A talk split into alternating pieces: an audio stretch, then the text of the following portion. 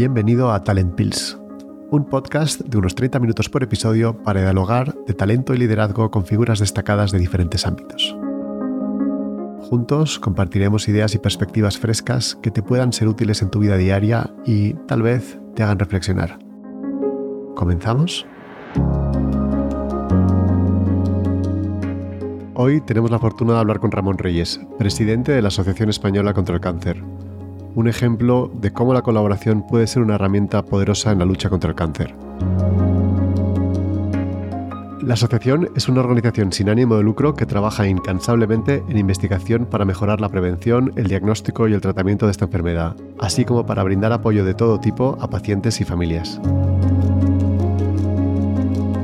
Su enfoque descentralizado y su capacidad para establecer alianzas y colaborar con diferentes entidades como hospitales, instituciones académicas, empresas y otras organizaciones sin fines de lucro han sido fundamentales para su éxito en generar un impacto significativo en la vida de las personas afectadas por el cáncer. La Asociación Española contra el Cáncer es la primera entidad en inversión en investigación en España. En este momento tiene más de 110 millones de euros invertidos en 525 proyectos vivos de investigación, en los que trabajan más de 1.000 investigadores. Además, brinda apoyo y atención a 140.000 pacientes y familiares cada año, gracias a 31.000 voluntarios y 52 sedes en toda España, y también gracias a sus 620.000 socios. Pues lo primero, Ramón, millones de gracias por estar con nosotros y con Talent Pills. Y uh, lo primero es que, para entender que, para que te conozcan un poquito mejor, entender un poco tu rol en la Asociación Española contra el Cáncer, cómo llegaste hasta aquí, a qué te dedicas. Bueno, eh, lo primero, gracias. Gracias a ti, a vosotros, por darnos esta oportunidad de hablar de, también de lo que es la Sí. Asociación Española contra el Cáncer y sobre todo lo que hacemos, que al hilo de nuestra conversación me gustará compartirlo con, Claro. contigo y para que las, mm, quien nos oiga lo sepa, que es uno de los problemas que tenemos, que la gente no sabe lo que hacemos. Correcto. ¿no? Eh, ¿Cómo llego hasta aquí? Pues te voy a contar un poquito mm, parte de mi historia que tú ya la conoces. Yo soy eh, bioquímico, eh, hice un doctorado en biología molecular en el Centro de Biología Molecular. Eh, estuve de profesor investigando también en la Universidad Autónoma, de ahí hice un mm, postdoctoral corto en Londres y me volví y seguí de, mm, investigando dos años más eh, y trabajando en el CBM en investigación, pero ya había tomado la decisión de que quería dejar la investigación y me pasé a la industria farmacéutica. En Mercer Pandón, que ha sido mi escuela de mm, negocio, por decirlo de alguna forma. Mercer Pandón era en ese momento la, la- la farma- la farmacéutica número uno en el mundo y de ahí pasé a CNOL, una filial de, de la BASF, y tuve la, la fortuna de poder eh, hacer la fusión de dos laboratorios, una adquisición y una fusión de un laboratorio eh, nacional con una incipiente eh, unidad farmacéutica de la BASF, que era Sí. CNOL, y de ahí mm, cambié nuevamente. Yo diría que, que mi vida, yo en mi vida profesional he tenido mucha suerte y un poco mi vida profesional eh, como dice Demócrito y luego lo cogió eh, Jacob también, perdón, Monod, eh, es todo lo que existe es fruto del azar y la necesidad. Yo he tenido suerte, el azar me ha llevado ante necesidades que tenía y en todo momento me he encontrado con alternativas y con actividades que, que, bueno, que me han permitido hacer cosas fantásticas y, y crecer y trabajar con gente fantástica. Eh, de ahí pasé a, a Egon Center, donde nos encontramos. Eh, estuve, como sabes, como socio responsable de, de- de la parte de healthcare y la parte de tecnología, fundamentalmente. Tú fuiste mi sucesor eh, y de ahí salí mm, a, nuevamente a Pharma. Estuve, eh, he estado, donde he estado siete años antes de, de entrar en la Asociación Española contra el Cáncer como senior advisor de este grupo familiar argentino eh, en Insud Pharma donde realmente he disfrutado mucho porque es un grupo muy puntero, muy innovador, in- internacional, más que multinacional, internacional eh, y muy, muy creativo. Bueno, y llegas a la asociación, ¿cómo llegas a la asociación? Pues mira, yo llego a la asociación por, por un amigo que estaba de secretario en la asociación en el consejo de la asociación y en, el patronato de la fundación, que me dijo, oye Ramón, esto te va a ir, te va a ir, te va, te va, te va. Total, que al final fui, y, estoy hablando, y fui, hablé con Isabel Oriol, que era la presidenta en ese momento, que es una persona con un carisma brutal, y me, convenció. Y entré en la parte de la fundación científica, que es la que yo conocía, referencial y científica. Y entonces ahí, ahí descubrí lo que era la Asociación Española contra el Cáncer, que para mí eran pues, unas señoras estupendas y Las de la hucha. dedicadísimas de la hucha y tal, que es lo que sigue pensando muchísima gente en nuestro país. y mm, lo que sí conocía era la investigación, que era ya un, empezaba a destacar como uno de los, de, los pilares eh, y los referentes en, en, España y ahora internacionales también. Estamos realmente mm, considerados como un referente internacional. Y ahí luego ya pasé al consejo de la asociación. La asociación tiene dos partes, la, la, asociación y la, y la fundación.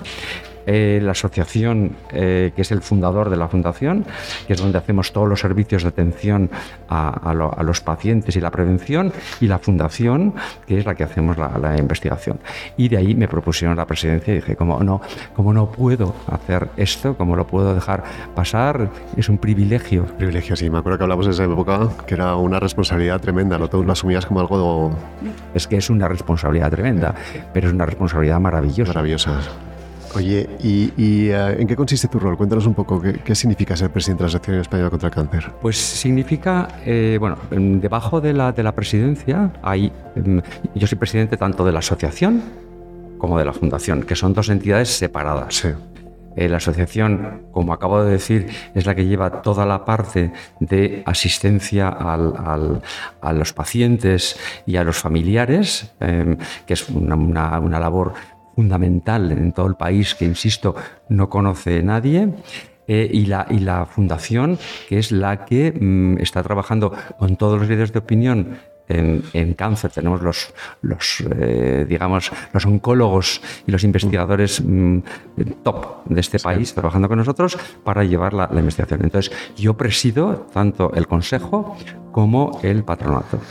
Entonces, eh, mi labor es mm, trabajar en, la estrategia mm, para conseguir minimizar los efectos del cáncer en las personas eh, y sus familiares y mm, hacer que mm, todas las personas tengan las mismas mm, oportunidades de acceder tanto a la prevención como al tratamiento, como a la atención, como a los resultados de investigación. Y yo, mi trabajo con el consejo y con el... Con, esto no es un trabajo en solitario, es un trabajo...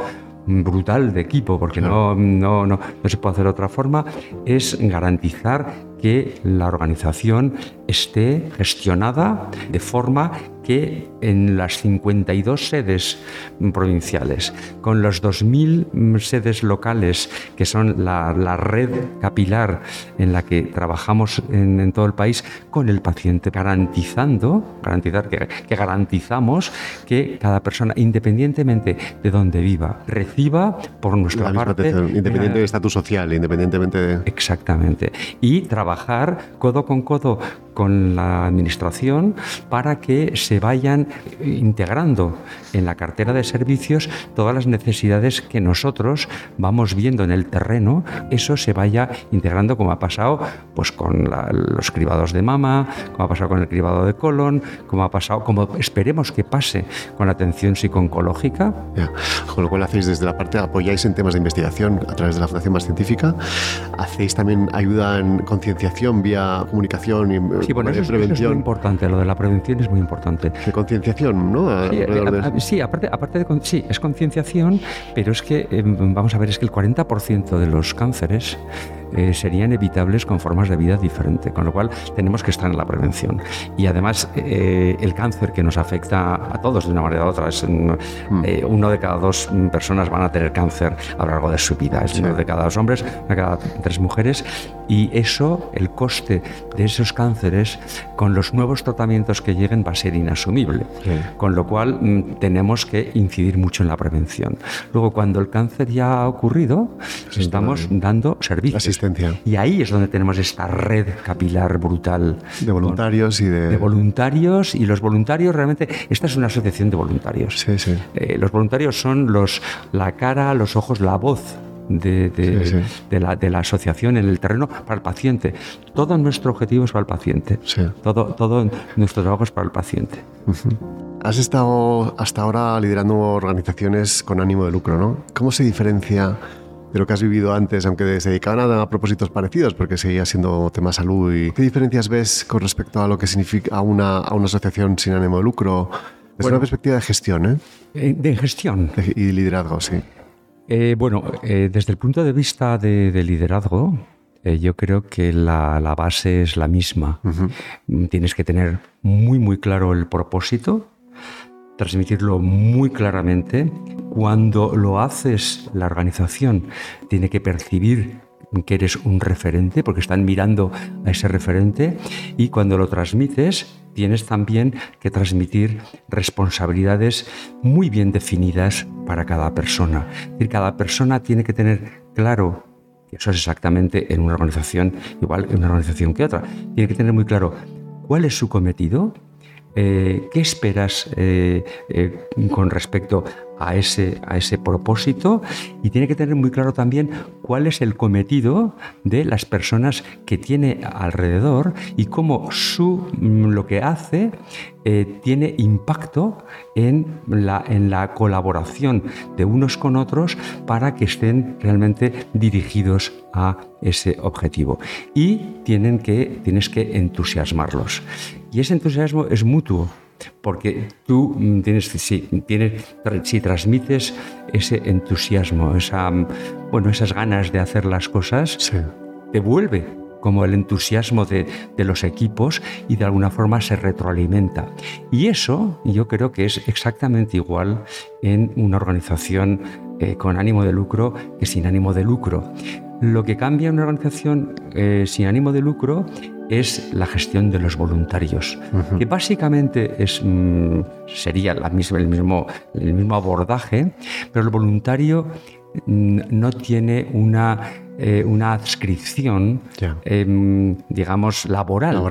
Con lo cual tienes que atenderlo más, tienes que estar más encima y mm, contar con que con sus tiempos no puedes contar tanto como cuentas con, la, con, la, con, la- con las personas de la organización. Y con un propósito claro. La diferencia, claro, aquí es que el propósito tiene un impacto en, en- en vidas humanas y en una sociedad a medio plazo, ¿no? que eso es, eso es eh, diferencial. Eso es diferencial, pero mm, yo te diría que sí, pero, pero luego hay una- algo que es, que es bastante mm, diferencial también, y es que en, en cuanto a la, a la implicación de las personas en, en lo que estamos haciendo, eh, y en cuanto a esa implicación en ser una organización más eficiente, tiene que ser mucho mayor, porque nosotros estamos mm, administrando Sí. los fondos Recursos muy limitados, primero. no, no, que nos da, que nos da la sociedad. La sociedad, sí. Eh, y que nos la da para hacer frente a un problema que nos afecta a la sociedad. Sí, sí.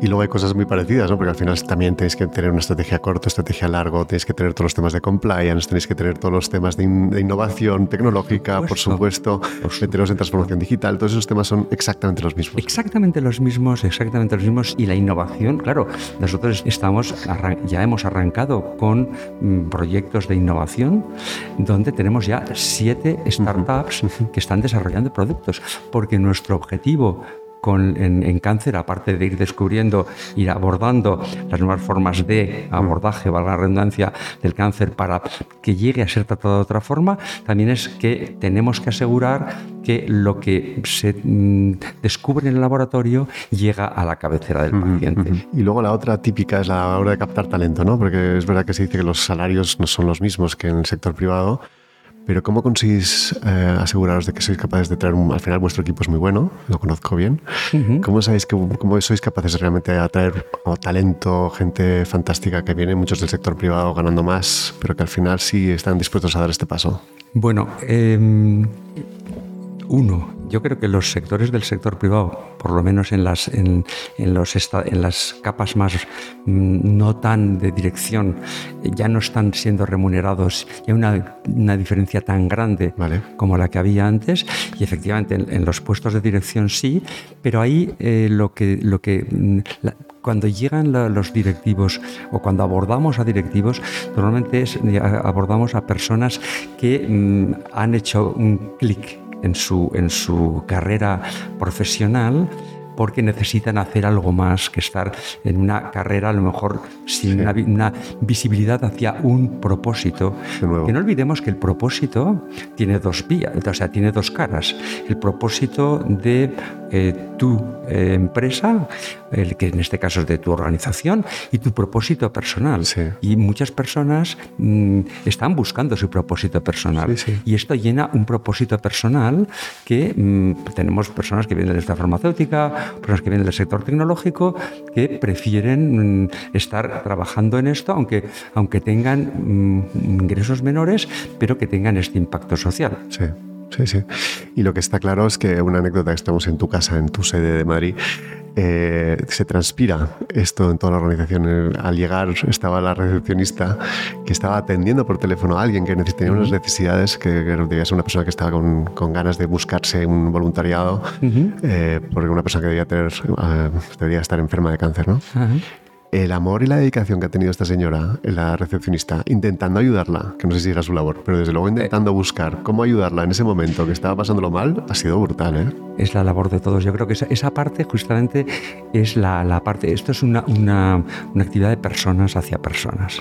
Entonces, mm, cuando estás trabajando en esto, no puedes eh, no mm, interaccionar así con la sociedad. Pues decía que aparte de las eficiencias mm, profesionales que son, tenemos los estándares, como tú bien has dicho, de una, mm, de una gran empresa, pero tenemos esta, esta parte de Mm, llámalo empatía, llámalo, mm, bueno, de atención a los otros. Hay una, una conciencia, una conciencia colectiva. colectiva del paciente. O sea, el paciente es lo primero. Y además, cuando, cuando estaba, mm, tenemos cursos de formación todo el tiempo, porque estamos cambiando algunos presidentes y tal, y, y yo siempre, siempre les digo, cuando tengáis una, un, que tomar una decisión y os planteen un problema, lo primero que tenemos que ver es esto que aporta al paciente. Si no aporta nada al paciente, ni lo mires. Hmm. Entonces, esto, esto realmente está en, las personas que trabajan aquí, está en el DNA de, las personas. Y una cosa que yo creo que es especial de la asociación, ¿no? el, el hecho que tengáis 52 sedes, mil y pico eh, entidades locales, hace que sea una organización especialmente descentralizada, como decías, ¿no? Al final, esta gestión ¿Cómo se combina una cadena de transmisión que puede aparentar ser un poco larga, porque al final 52 sedes, 1000 centros, con una dirección centralizada? ¿Cómo, funciona? Porque verdad, es verdad que la parte de incidencia está en lo local, la parte estratégica a lo mejor está más aquí. ¿Cómo decidís, cómo, cómo funciona esa parte? Escuchando mucho. Vale. Escuchando mucho. Es la, o sea, nosotros, primero, el plan estratégico y las directrices estratégicas se establecen mm, trabajando conjuntamente toda la organización con representantes que participan en la organización y con los pacientes también. Tenemos nuestros, los pacientes intervienen en todos nuestros comités. Y entonces es un poco la, la, la, combinación que tienes que mantener todo el tiempo entre lo global y lo local. Es decir, tú tienes que tener la visión global porque tienes que pensar que todos los pacientes tengan mismas posibilidades, que no seamos nosotros una fuente de inequidad. Hay inequidades enormes en el sistema, pero, pero entonces nosotros tenemos que asegurar que esa parte, que todo el mundo en todo el país sabe lo que hacemos y sabe lo que hacemos y que es gratis, que lo hacemos gratuitamente. Y eh, yo creo que una de las variables fundamentales que habéis, que el impacto que tenéis sobre todo es gracias a eh, la capacidad de colaboración que tenéis con terceros, ¿no? tanto en entes privados, entes públicos, investigadores, eh, voluntarios. Toda esa parte de colaboración, ¿cómo la estáis Mm, instrumentalizando, si se puede instrumentalizar, cómo la veis, eh, cómo la procesáis internamente, eh, cómo funciona. Bueno, lo primero es la, colaboración interna que ya te he contado, que tienes que definir cada persona lo que hace bien y decirle mm, lo que hace la persona de al lado y que entiendan que sin colaborar, que, no están trabajando individualmente, con lo cual que eso ya crea una cultura de colaboración sin la cual no es posible llegar a lo que queremos llegar. Con respecto a la colaboración externa, el cáncer es un problema de tal calado, de tal calibre. Estamos hablando de 280 mm, 35.000 casos de cánceres nuevos al año. Estamos hablando España. en España, sí. Estamos hablando de 300 muertos al día. Estamos mm, hablando de que se mm, diagnostica un cáncer cada dos minutos. Eh, estamos hablando de un costo de 19.300 millones mm, el coste del cáncer. Esto es de tal magnitud, es el, problema sociosanitario mayor, más de mayor importancia. Sí que no se puede abordar mm, por nosotros solos, por el sistema sanitario, el sistema nacional sanitario, por, por las empresas mm, farmacéuticas. Con lo cual, estamos abocados sí o sí a trabajar juntos. Entonces, nosotros mm, acabamos de, vamos, lanzamos hace un año y medio una, una iniciativa que es un acuerdo que es Todos contra el Cáncer, que ha sido mm, declarado de eh, acontecimiento de especial interés público por el gobierno, con desgrabaciones de hasta el 90%, para todas las empresas, para unir, para conseguir estos esfuerzos. Y hemos conseguido aquí, en esta sede de Madrid, hemos reunido por primera vez a 50 entidades de pacientes de cáncer cada uno iba por su lado, que no tiene sentido, con 50 sociedades médicas. Estamos trabajando con el, gobierno, hemos tenido una, una, reunión hace dos días con, con el presidente del gobierno en, en, en Sevilla para mm, impulsar el derecho al olvido. Estamos trabajando en temas en los que estamos buscando todo el tiempo esa colaboración y concienciando a la sociedad que tenemos que trabajar juntos. Y estamos mm, dando, predicando con el ejemplo, por, decir de alguna forma. Nosotros estamos buscando, porque no podemos solos, no podemos solos. ¿Crees que hay algo que se puede aprender de este entorno colaborativo eh, en el sector privado? ¿Hay cosas que de lo que has vivido eh, ¿Crees que se puede aplicar algo al sector privado o no? Sí, yo diría que se va a aplicar a todo en la vida. Que tú cuando, cuando mm, propones una colaboración tienes que entender qué es lo que está haciendo el otro muy bien y qué es lo que estás haciendo tú. Y cuando propones esa colaboración tienes que saber qué, le, qué va a ganar el otro con respecto a lo que está haciendo, porque todo el mundo hace cosas útiles. ¿Y qué vas a ganar tú? Te tienes que poner siempre en los zapatos del otro. No puedes entrar mm, pensando que mm, solamente mm, vas buscando los intereses, que nosotros vamos buscando los intereses del paciente, pero a lo mejor por vías distintas de otros. ¿Y es un tema de propósito o hay algo más allá?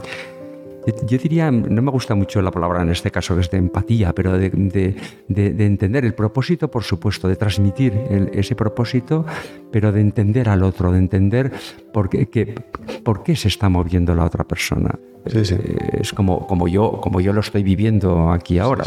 y en el fondo, cuando, cuando estoy pensando en, mi, historia pasada de gestión, en farma sobre todo, es también buscar esos, esos terrenos donde se juntan los intereses y mm, respetar esos intereses para mm, buscar vías de, que sean eficientes para los dos, tres, cuatro, cinco lados que intervengan ahí. Yo creo que ha habido hablábamos con Irene Milleiro en el episodio 6. Lo he oído, lo he oído. Que eh, esa parte un poco más humanista ¿no? de la, del liderazgo, que si al final estás buscando un impacto un poco más responsable, más allá de lo que le impacta a tus accionistas, sin olvidar a los accionistas, sí puedes encontrar elementos comunes de colaboración con competidores tuyos. Eh, por supuesto, sí, por supuesto, porque esto es una... No, nos olvidemos que todo esto que estamos hablando es de personas. O sea, hay personas en, en cada una de las instituciones eh, y, entonces, y nosotros somos personas trabajando para personas. Nuestro, nuestro business, por decirlo de alguna forma, son las personas, las personas con, con, cáncer eh, y sus familiares o las personas para evitar que tengan el cáncer. Entonces, mm, claro, la, aproximación, si tú no tienes esta aproximación de ponerte en los zapatos del otro, esa, esa aproximación humanista, humanista, porque, porque es personas a personas, la posibilidad de que, de que si tú remueves emociones, mm, intereses, con mm, objetivos y con propósitos que evidentemente pueden ser claros. Vamos, que son claros, pero que pueden ser, distintos. Sí, sí, efectivamente. Y en esa misma dirección, porque una de las. Quiero volver a hablar un poco del voluntariado, ¿no? porque es algo que ha sido realmente diferencial en vosotros, ¿no? 30 y pico mil, 31 mil. mil voluntarios. voluntarios que trabajan de forma... Sí, pero yo soy voluntario. Sí, sí, sin ánimo. voluntario. Tú eres voluntario, claro, como presidente. Claro, como presidente soy voluntario. Yo, mm, como otros cuatro mil y pico personas que no, cobramos un duro, mm, estamos mm, trabajando pues por la pasión de trabajar en esto, que para mí, y ah, tú lo sabes, que te lo he dicho alguna vez, yo pagaría por hacer este trabajo, porque me parece un, privilegio. Un lujo, sí, un privilegio. Hacerlo. Y una responsabilidad, como has dicho antes. Una... pero una responsabilidad que, que, asumo y no, y no me da, no me importa. Bueno, pero tiene un impacto social. Claro, tiene, un impacto a mí. A mí me da mucho más de lo que yo doy, aunque dé a veces 16 horas al día. O sea, me da mucho más pues, porque veo el impacto. Y cuando te me has dicho que, estabas viendo la, la, persona que hay en la recepción eh, tratando con, con, las personas que las atiendes, eso lo ves, lo ves, lo, estás todo el tiempo viendo cómo es útil lo que estás haciendo. Y eso se puede, no, no quiero decir que, haya que buscar voluntariado en el sector privado, pero se puede buscar de alguna manera que la gente, a través de ese propósito, a través de esa parte más humanista, em, aprovecharlo también en el sector privado? ¿Hay algo que crees que se puede hacer en ese sentido? Yo creo que es un, un poquito etéreo, de cara a, pues no si estás vendiendo un bien de consumo, es difícil buscar una, un voluntariado, pero sí es fácil cuando, por ejemplo, imagínate que estás trabajando en un bien de consumo que mm, lo estás reconvirtiendo ese negocio para que tenga menos impacto ambiental en ese sensible cambio eh, climático o de condiciones de vida que tenemos. Ahí sí que puedes tener un voluntariado activo que implique a las, a las, a las personas en esa actividad pensando cómo mejorar con respecto a eso. Yo lo, digo porque sí se ha visto, es conocido casos de, no sé, de Meta, ¿no? Facebook o Instagram, que al final, claro, hay, no se llaman voluntarios, pero tus clientes trabajan para ti porque muchos de ellos crean contenido, claro. porque están apasionados con la plataforma, con lo cual son, gracias a que los los, usuarios crean contenido, pero también lo he visto en otros casos. Lo he visto, por ejemplo, en algunas compañías donde el propósito está más allá, como decías, ¿no? Una compañía como EcoAlf, para no hacer ningún hacer publicidad, pero compañías que tienen ese, esa componente un poquito más allá, pero otras, Aristocracy, porque tienen una pasión por las piedras preciosas de una manera especial, hace que muchos de sus clientes son grandes eh, embajadores de la compañía ah, con terceros y algunos son influencers, con lo cual efectivamente, pues casi de forma gratuita están apoyando a la compañía porque el propósito que tienen o porque creen en lo mismo que ellos creen, ¿no? Sí, eso es un problema de valores, efectivamente. Si, una, si una, cualquier empresa, mm, lo, clave es tener unos valores. El propósito y valores. Si tú tienes unos valores eh, que son valores mm, que son sólidos con respecto a actividades mm, humanas, actividades de las personas eh, y que tienen una utilidad, ahí evidentemente vas a tener adhesiones, vas a tener adhesiones. Es un problema de valores eh, y de la combinación de valores y propósitos. Si, si tienes una, una propuesta de valores para el valor que, que des en la empresa, mm, lo puedes conseguir. Sí, sí, sí, sí. Como resumen un poco, de qué, qué, crees de tu estilo de liderazgo que ha cambiado? ¿Qué crees que ha evolucionado que podamos ayudar a, a los que nos escuchan? De mm, algún consejo que puedas darles. Mira, yo, me, mm, yo soy una persona muy impaciente, muy apasionada y muy impaciente. Y, ¿Qué va? Y he tenido. Ah, nada, no. y, he, tenido que aprender y sigo aprendiendo. Yo sigo aprendiendo cada día en esto. He tenido que, aprender a vivir con una diversidad. Tenemos, tengo otros 52 presidentes debajo de esta presidencia eh, con las que mm, pues, mm, tenemos que, tengo que, que, trabajar en, en esas zonas grises que no se dan en una empresa. a manejar estos aspectos eh, políticos relacionados con mm, visiones de egos o no egos de otros y, esa parte, eh, bueno, yo tengo, tengo que seguir haciendo ese ejercicio. Eso es una, una de las cosas que cuando estás en una empresa lo, lo, haces menos. Lo que yo he aprendido aquí es a estar todo el tiempo escuchando y ponerme en los zapatos de otro o los otros. Mm. Eso es lo que realmente mm, mm, he aprendido y sigo aprendiendo, porque cuando vienes de, una, de unas estructuras más, más jerarquizadas, eso no, no tienes que, No era tan necesario. No era tan necesario. Aquí es absolutamente necesario y además es buenísimo. Sí. Es buenísimo porque te, hace ser más humilde, que, no sé si yo ahora volviera al, sector eh, privado, pues es una, una, una enseñanza para mí muy útil. Sí que, para acabar, ¿qué legado quieres dejar? ¿Has pensado? Te quedan, espero que varios años de mandato, eh, pero ¿qué, ¿qué, legado que te gustaría dejar cuando, cuando pases el, el, bastón al siguiente?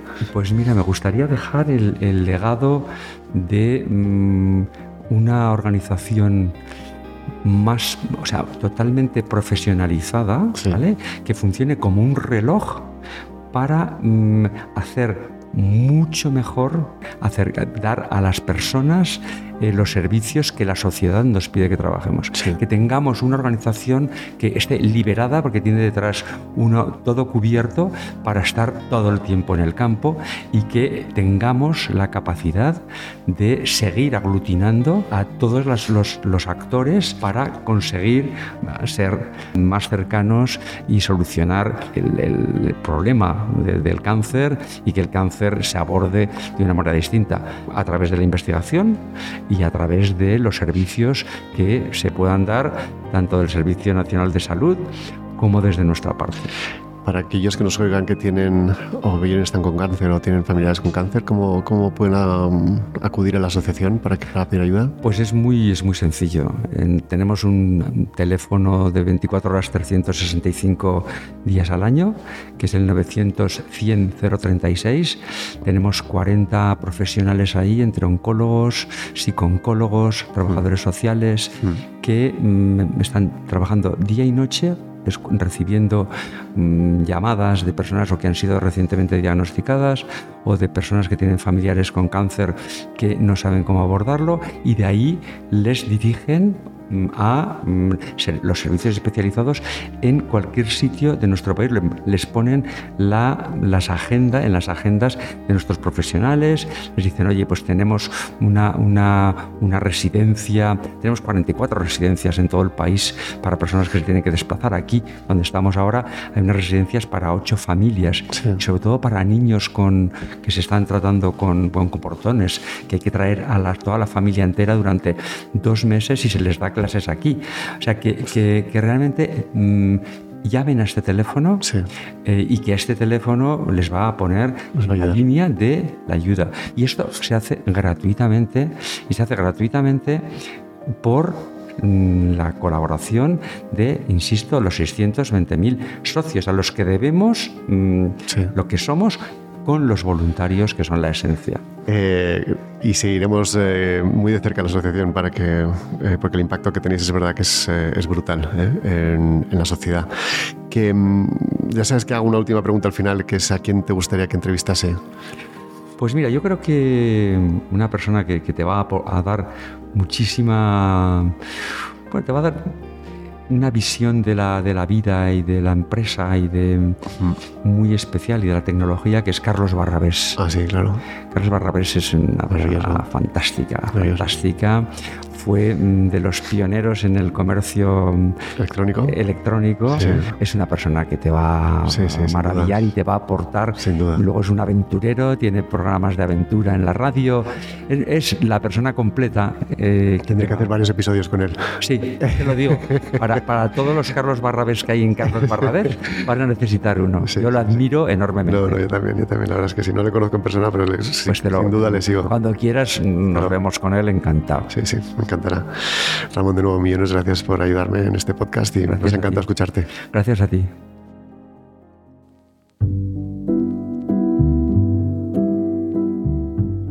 Hemos podido ver cómo la Asociación Española contra el Cáncer marca la diferencia en la vida de miles de personas, a pesar de los retos y las limitaciones de recursos, gracias a una red de colaboradores con un propósito común porque al fin y al cabo la colaboración está en el ADN de la asociación y que este espíritu de colaboración es importante que exista internamente en la organización, con cada uno de los empleados y voluntarios. Ramón nos ha recordado que los principios de gestión de una organización sin ánimo de lucro son igual o más exigentes, dada la responsabilidad adicional con sus asociados y con la sociedad en general para tratar uno de los mayores problemas a los que nos enfrentamos, En este sentido, este propósito cobra especial importancia y la comunicación del mismo tiene que ser auténtica, sincera y entusiasta, porque además, como nos recuerda Ramón, el entusiasmo es contagioso. En una organización tan descentralizada, Ramón también nos habla de lo importante de su capilaridad, como brazo ejecutor de su labor de atención y cuidado de enfermos, pero sobre todo como una fuente de conocimiento y aprendizaje, donde es esencial escuchar, escuchar mucho y poner al paciente, al cliente, en el centro de todas las decisiones relevantes y así nunca perder el foco. En lo importante me quedo también con un mensaje de esperanza que nos ha dejado Ramón, aunque aún no se ha encontrado una cura definitiva para todos los tipos de cáncer, los avances en investigación y medicina ya permiten hoy un mejor diagnóstico, una mayor capacidad de prevención y poder llegar a tratarlo en un futuro cercano como una enfermedad crónica con altos grados de supervivencia. Y como siempre os dejo con algunas reflexiones para vuestra consideración. ¿Cómo puedes aplicar los principios de colaboración que hemos discutido hoy en tu propio entorno laboral o personal?